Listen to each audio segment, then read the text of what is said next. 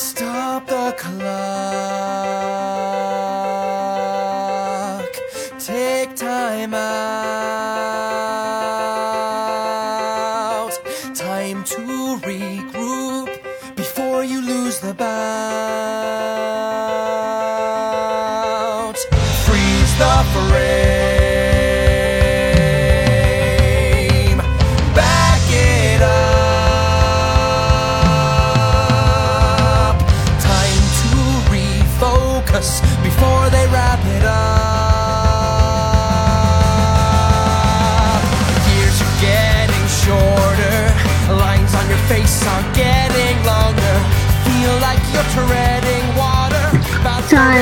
接下期的时候嗯，我在看我们这次的时候，我其实发现我最近又有非常喜欢的几期节目，所以我们可能会长期的把这一个推荐呃播客列表作为一个固定的一个推荐的榜单。然后我觉得的在分享和制作的过程中，对于之前所做所收听过的这么多的节目，其实也是一种归纳和一种嗯，对于自己的一个总结，看看自己到底听了多少节目啊、哪些节目我当时的想法是什么，我现在的感知又是什么，所以啊、我觉得这是可以作为一个固定的一个输出。然后感谢你们的收听，然后这里是我之前啊、承诺的下期，至少我觉得我们也不算入坑太晚啊，还是一个比较新的一个媒介方式。然后可以再观望一下，可能之后会有更多的发展或者一些趋势。他也不见得他给我，嗯，他给我的感觉就是，我最早的时候是听电影的播客节目嗯开始开始听的，嗯，对的，我是听金花，呃，金花是个很有，其实金花本质 他是一个设计师，最开始的时候，华生可能不知道，金就是黑水公园的金花，他是个设计师，最早的嗯。时候，当然他是个北京人，但很能唠嗑，他让我们他们让我最感动的一期是讲的是，我记得是小田切让的那部片子，我哪嗯部片子我忘了是。吗？他讲他在第一百期的时候，他讲过那个片子，我要去找一下那个片子。我也要去听一下。他那那那那期会非常的浪漫，就是你听完之后，你会感觉、啊，跟你平时听到的哎金花说出来的完全不一样。我不知道马里奥对这一期有没有其他的说法，但是我突然听到，因为今天其实马里奥提到好几次关键词是有浪漫这个词嘛，然后我我我想说的一个有一个其他的点就是，我觉得听节目，因为它时间比较长，然后而且耳朵和就是眼睛看到的东西真的是感觉亲近度完全不一样的关系，以至于有时候听节目就会有一种非常亲近的，就是跟这个无论是主播还是嘉宾有一种更加近的关系的一个，呃，这种这种连接的感觉。所以我，我我觉得刚才我们提到的很多节目，除了是有一些是内容真的是征服了我们以外，有一些就真的是因为连接了这这个他在他传达的时候。表达了他自己可能之前不会主动说的一些浪漫或者一些一些意外的人设，但是在节目中，他可能表达出来了之后，就会让我们在某一触动到我们某一个地方。我自己是有很多节目是这样的，我不知道你们两位有没有这样的一个经历啊？就刚才其实马里奥提到了这个金花，因为金花给我其实没有听的像马里奥那么多，之前我一直以为他也就是一个逗逼的人 设，他就是 感觉特别的特别的逗逼。我我对他的印象只有这个，嗯，黑雪其实很长了，很长期的。嗯，很长金花也有很多，金花自己本身有很有很有很长时间有一段是跟去看心理医生啊，去跟抑郁有有过就是关系的一些他自己本身对对，你完全感觉不到他是这么搞笑的一个人，就是他，我听就是很我听起最，但是我反而我更喜欢现在这个就是播客的时代，因为之前我只能听，嗯，就是跟电影有关系的。我当然现在还保留跟电影有关系的一些节目的收听的习惯，就但是我这次我并没有把它列到 top top ten 的推推送嗯去，因为我觉得这个时代改变了，就是往外推的那个节目可能可以更多元的，所以我把英美剧漫游指南给拿掉了，就当时就拿掉了，我就是现场拿掉，就是感觉就就是就是垂直向，我们把垂直这嗯个、就是功能性的这一条线拿掉之后，就是纯粹的是因为节目本身感动到了，或者是因各种原因，就是让你印象深刻，所以才会加到你的榜单里面来，是吗？呃，没有，就是榜单里面的榜单里面都是我觉得是一给给我的感觉是有干货和有特别有意思的表达的，但嗯我。但我在节目里面说的，我觉得感动的那些点，因为有一些节目你你也听嘛，有些节目你不听，呃，嗯感人的那些点的话是就是个人情感的。那我我前面啊说的，我推出的表呃推出像希望往外推的那些内容，是我觉得有有意思的，有有一些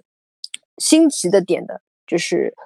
并不是说我感动的那些节目，嗯，我特别把我感动的节目收起来。虽然我在这个节目在录节目的时候，不停的把它 表现了出来，嗯没有收住。我你说到感动的话，我有一期节目，我的榜单里面有一期那个问题青年这个节目我都几乎没有听过，但是它有一期是讲童漠男的嘛，然后我我的感受是有一段时间应该是他们有一个合作吧，效果和那个小宇宙他们应该有一个合作，就是把每一个就是单口喜剧的演员都呃有自己的节目串台或者各种方式的表达，所以他们就有段时间好像就是突然间蜂拥而至的有好多就是不同的脱口秀演员的那些演员们就是出来组节目。当时听到童梦男那期的时候，我也我就是觉得也很唏嘘平常的感觉，就是一个也是一个这样子在推人设的一个节目。但是那期嗯让我非常非常的 喜欢，然后我后来就是我当时很喜欢之后呢，就他就像就是刚刚马里奥讲的那些节目，就是他就是你刚刚说的感动那些节目一样。但是我当时听完之后想，哎，我要是跟别人推荐，我要推荐的理由是什么的时候呢？再去重新再回听的时候，发现它就是没有什么很强的一个什么什么新奇的点或者怎么样，他就是在讲童漠男自己讲了他自己的一个就是性格的一些表达，或者他自己的一些思考模式的一些表达。但是从他那期节目里面，首先可能跟我的自己，我之前就很喜欢童漠男，然后在他在 脱口秀大会的时候表现有一点不稳定，就是有一点点波动，所以我后来就没有大声的再继续坚定的说我喜欢童漠男这件事情。都但是有特别我之前说他，他说的特别好。对，我一直很喜欢他，但是因为他在上这个节目之前，就包括他在刚刚出场之前，都是被捧，就是被被就是这个这个寄寄很厚寄予厚望的情况下，我自己也很激动嘛。就是没有想到徐志胜出来了是吧？对呀，我没想到他最后表现就有点不稳定，就是他真的是表现不稳定，你能明显的感觉到他其实是可以做的很好的。那还好在他还是有几个比较好的演出啊。那说回来，听完那期节目之后，我就是又一次被他的这个他真的真实的这个情感所他表达还是比较诚恳的情况下，然后你是会被感动且产生的共鸣。好几次还有几个点还就是击中了我。之后我就会坚定的觉得我还是很喜欢童漠男的。然后我、虽然他表现的不是那么稳定，不是一个完美的，就是以前没有没讲到吗？华正在想，呃，我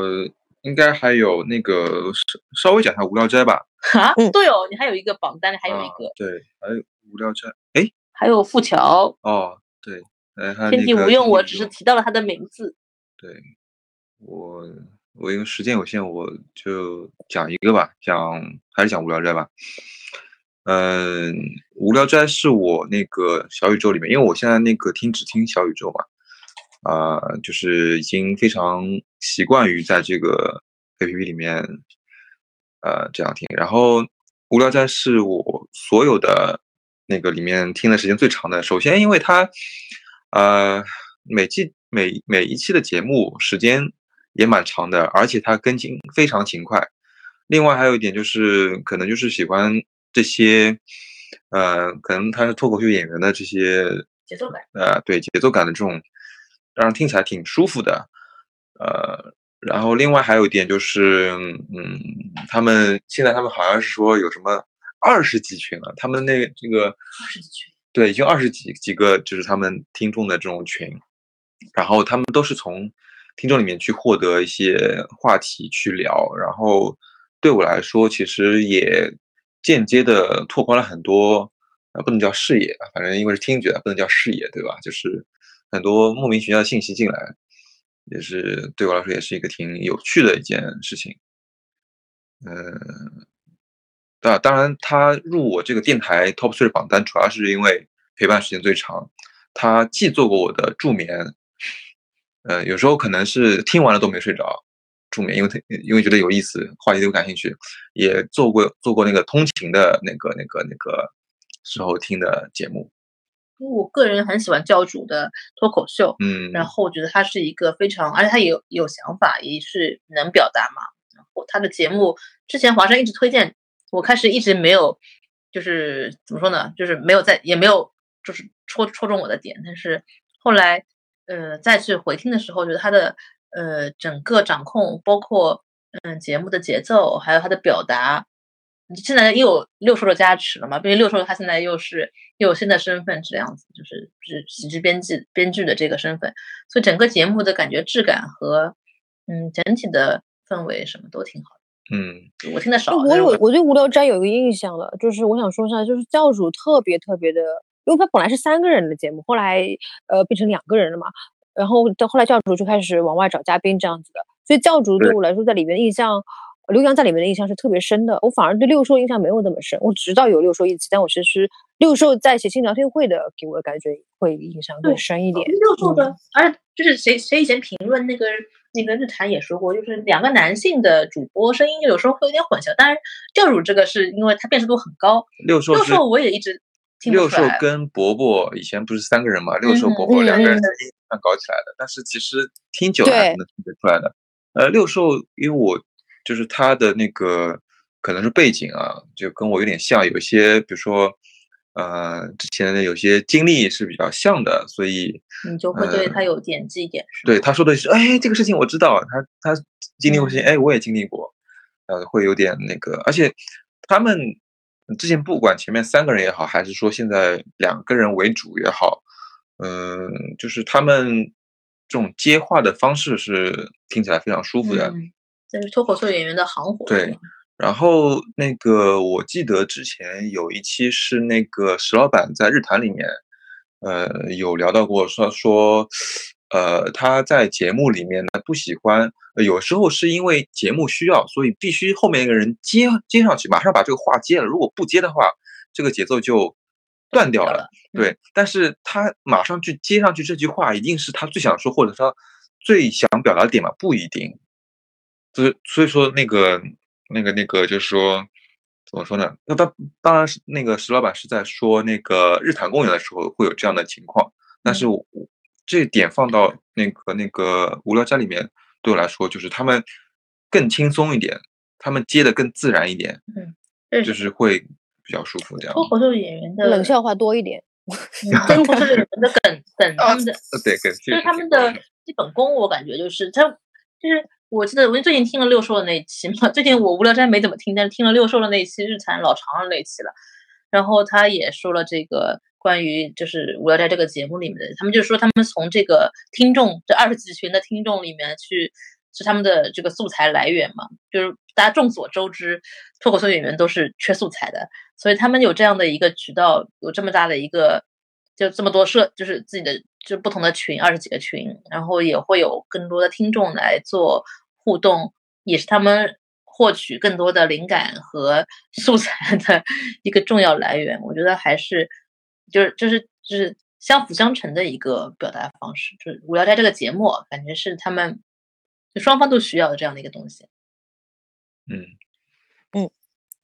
华山这边还有其他的节目吗？还有个那个说这个就是。它其实是一个知识，就是确实是知识点比较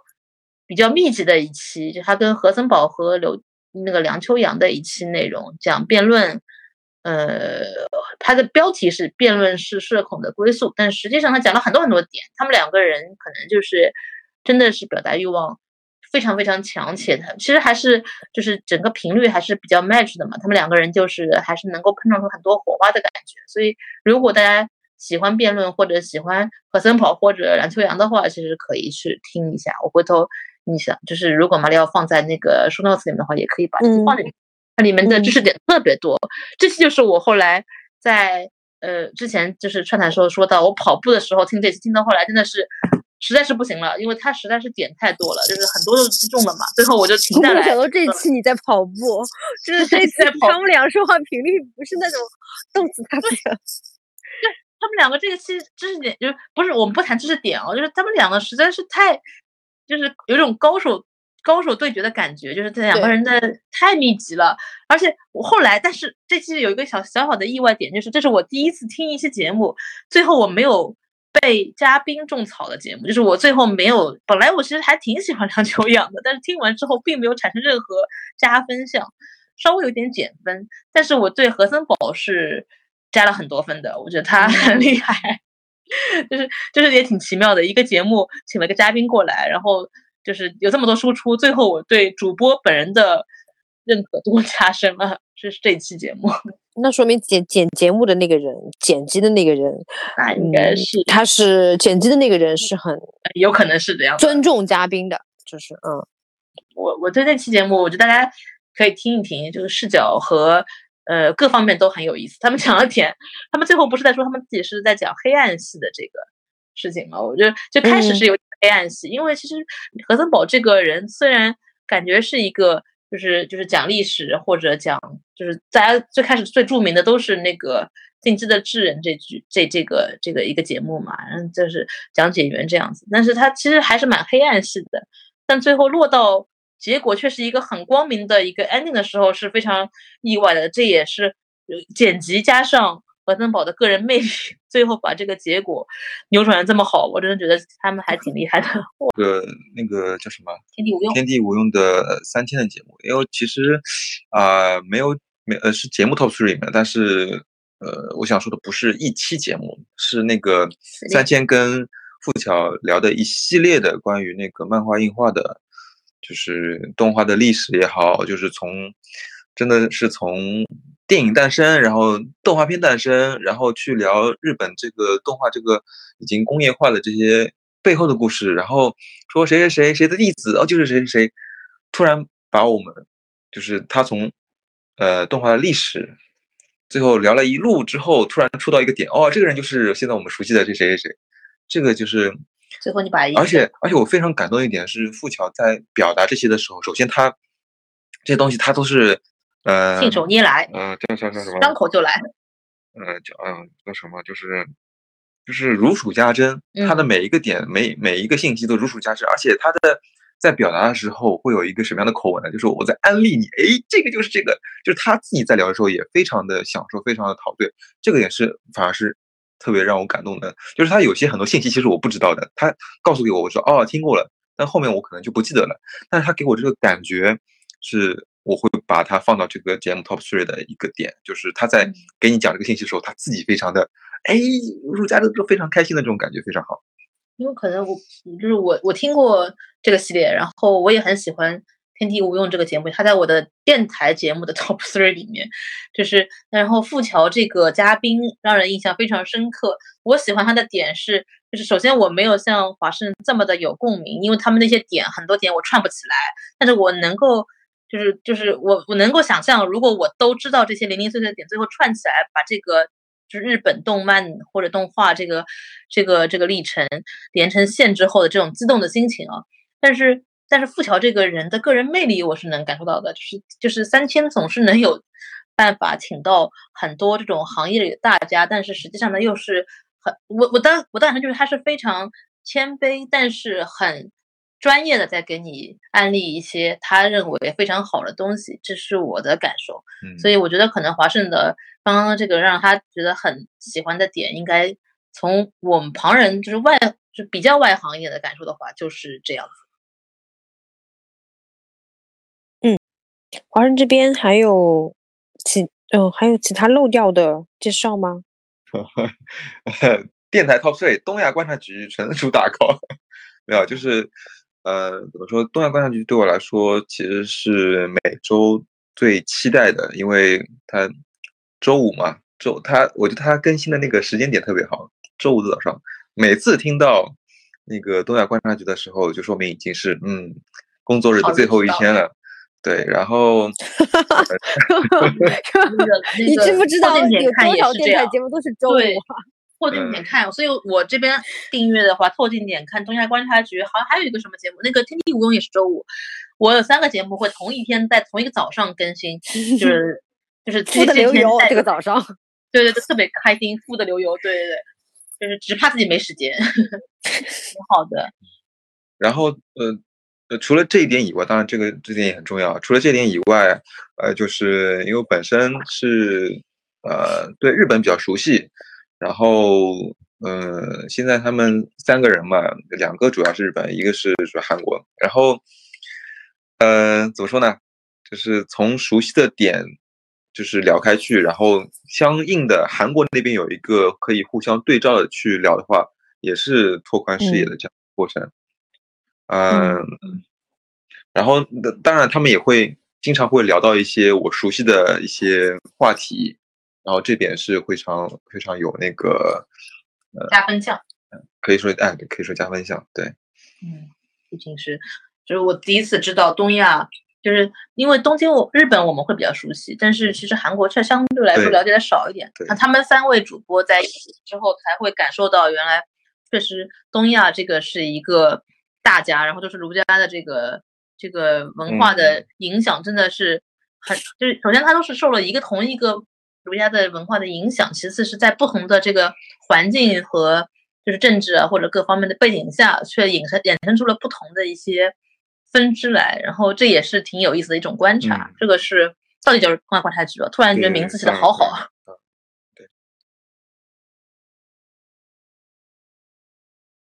好了，我讲完了。嗯，嗯，都大家的马里奥这边还有哪个节目没有？好像都讲到了，是吗？我的 list 里面应该还有一个，呃，故事 FM 吧，我看一下，嗯，应该是，呃，故事 FM 里面就是对银鹤银鹤祥的，银鹤祥是德云的那个少主的那个，就捧哏的一个演员，银鹤祥，银鹤祥他这一期我觉得他，因为他他去上了那个脱口秀大会，哦，吐吐槽大会之后，呃，他嗯，他回来之后对于。嗯，相声行业的一些就是趋势上的一个分析，跟他现在繁荣和，因为他也有讲到了有有一些呃偶所谓的偶像 idol 啊这样包装这种事情嘛，他他他对于这个行业的一些趋势和对于这个行业的关于版权，因为他脱口秀这边版权还是比较抓的非常非常紧的，所以他到了呃他回想到相声行业，他肯定是想要长期的从事相声行业，我希望这个相声呃这个行业好的，所以他呃。去做了一个趋势的一个分析和他自己的很，呃，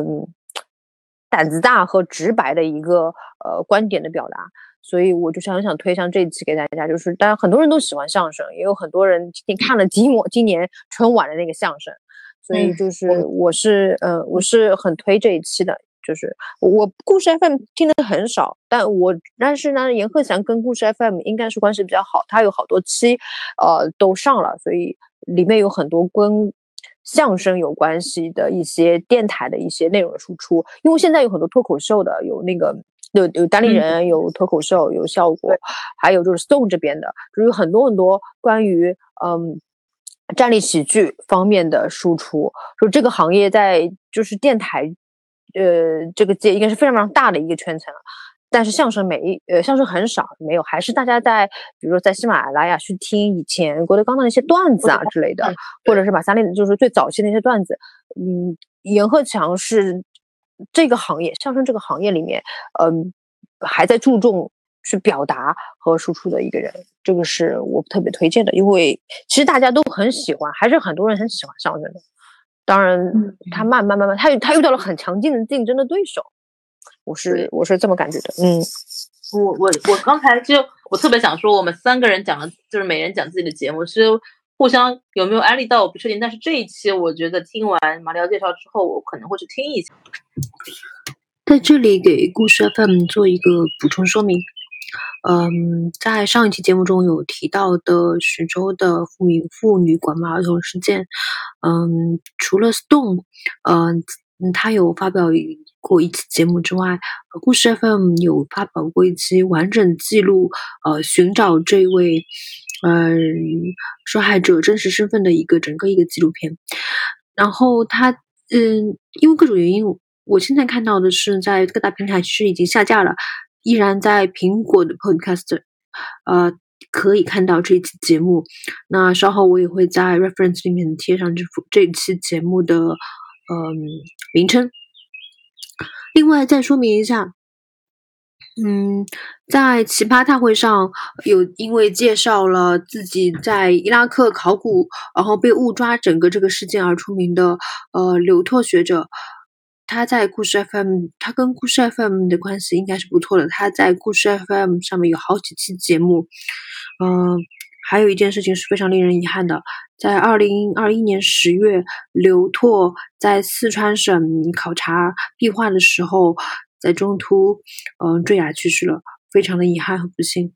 嗯，如果大家对于刘拓的经历，嗯，有有兴趣想要了解的话，事实上故事 FM 呃有一个完整的好几期节目可以了解这位呃青年嗯考古学者的一个故事。那故事 FM 呃在我的榜单中其实排名很，其实排名还是很靠前的。呃，用声音去呈现纪录片的方式来带给大家整个这个播客的一个感觉。对，因为其实所有，就像我也很关注相声这个这个这个形式嘛，然后我会听到很多节目会去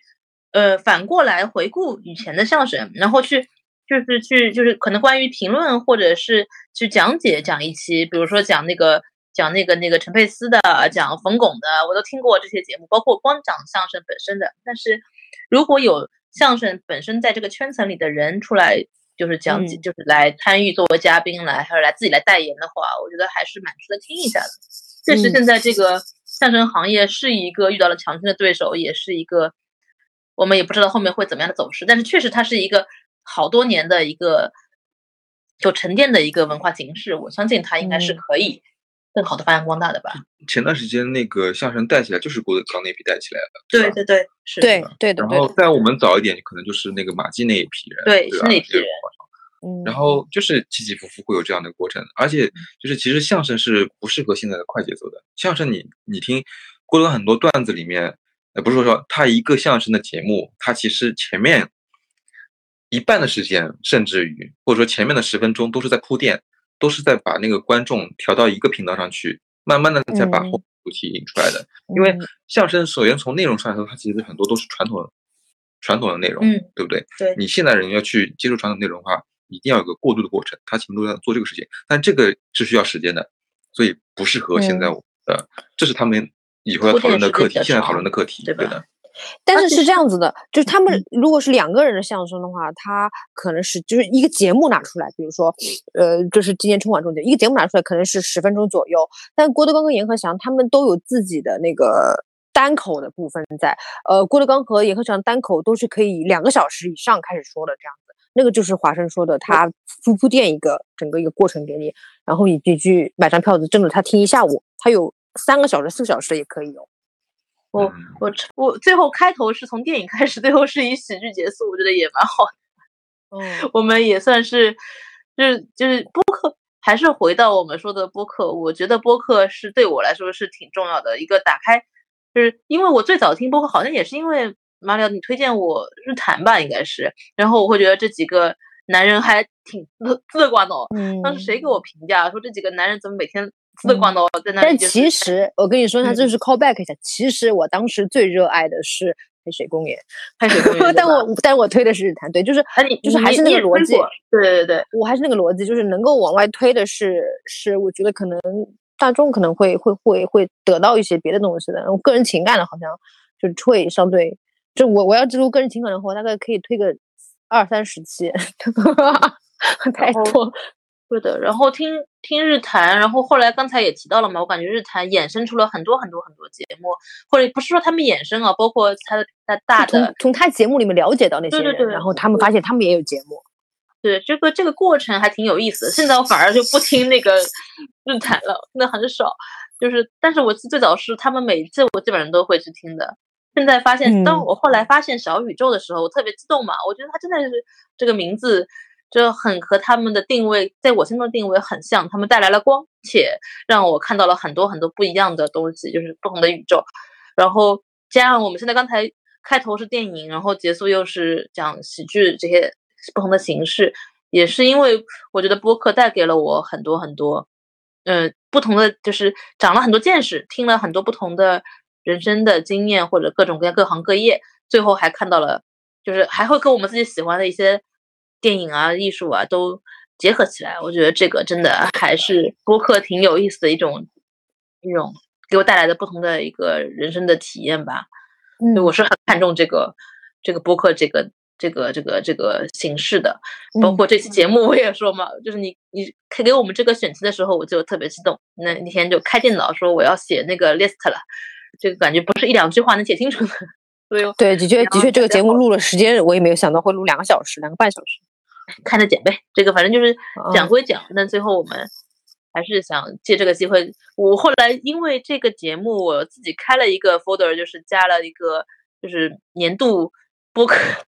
播客感动播客的一个清单。哦，我想着那明年可以再录一次，这样。因因为我发现我跟你列的清单，我不知道你和华盛都怎么样。我是真的就是近大概一两个月里面比较印象深刻的。比较少是那个上半年的节目，其实我相信上半年肯定也有让我印象深刻的节目，但是因为只记得最近的这一些了，我就只选了这些作为我的列清单。我决定明年啊，不是明年，二零二二年要从头记起，要把这个清单列起来。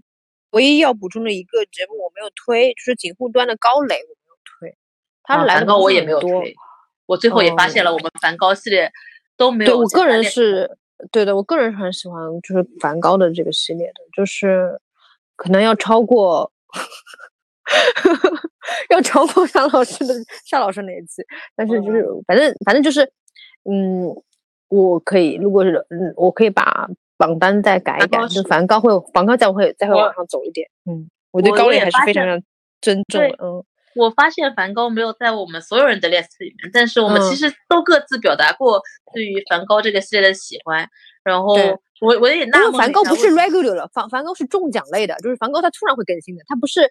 一直每周五会更新的嘛？他是一期一期，因为高磊也挺忙的，所以就是他可能是一段时间有一期这个系。啊，终于聊到了锦户端，然后 互村的顶流的一个节目。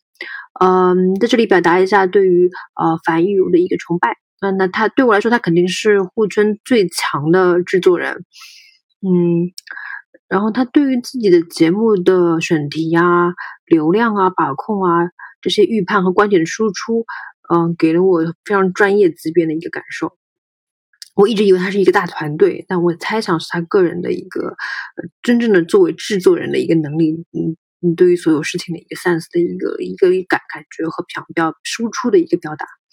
然后他其实也不断，他有很多很多节目，然后他有对于沪春的一些舞台剧的介绍。其实对于当下的疫情来说，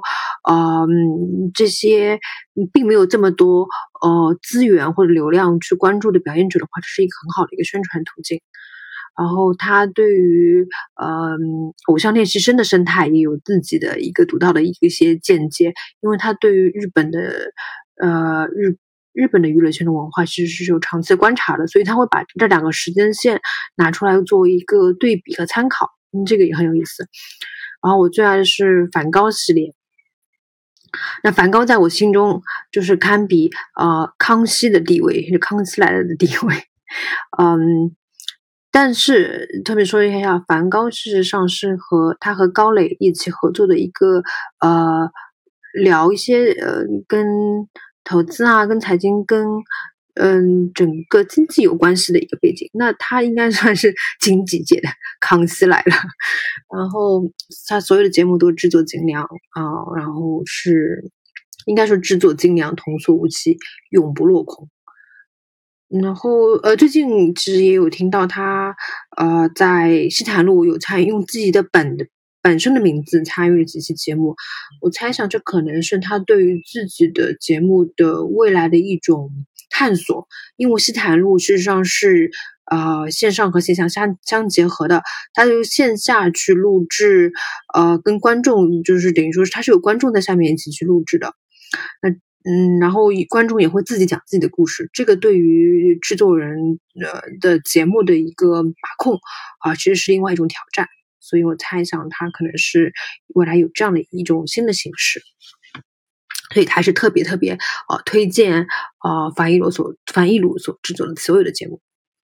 的一个一个小的专题，我觉得还是跟就是就是高磊他个人的经历和他个人的表达方式还有能力。都是有关系的，他讲故事的哦，呃呃，其实还好讲故事。我觉得他在他在播客里面就相对来说，他那个他不是经常出来，他一出来那一个小时给我的信息密度和他总结好的东西给我的信息密度是就好快啊，我能听得懂啊，就是真的是他都想好了，就是这个东西会怎么样，他直接把结论告诉你了，然后他再说，比如说他在说 manner 的这个情况的时候，就很清晰的就会知道，呃，比如说。投资的时候，他也告诉你不要记得啦，就是就是苦口婆 心。我记得当时我们拉住所有人，真的真的每个人每个人都不一样。就是我对梵高系列的最后为什么没有在我的榜单里面，就是因为他讲 man 的那一期，我其实不是特别喜欢那一期。就是他们其他的都我觉得都特别好。他那个我首先他不是谈这个系列的吧？就是他讲那个几位女强人系列的时候，我觉得他讲的真的挺好。但是他讲到那个。就是就是创业那次的时候，我没有特别喜欢，所以后面我对他就没有放在这么的金字塔顶端的这个位置了。就是可能每个人的点还真的不太一样。嗯，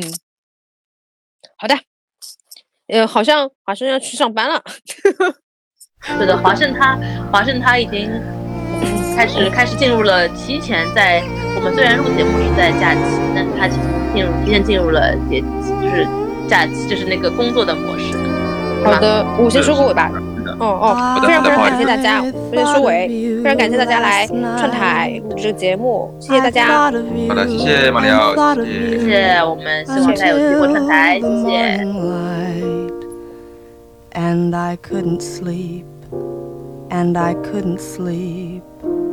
last night. I wanted you last night. I wanted you and wanted you and wished with all my might that you'd come to me, that you'd come to me last night. Oh, darling, my darling, I can't live without you. I'm.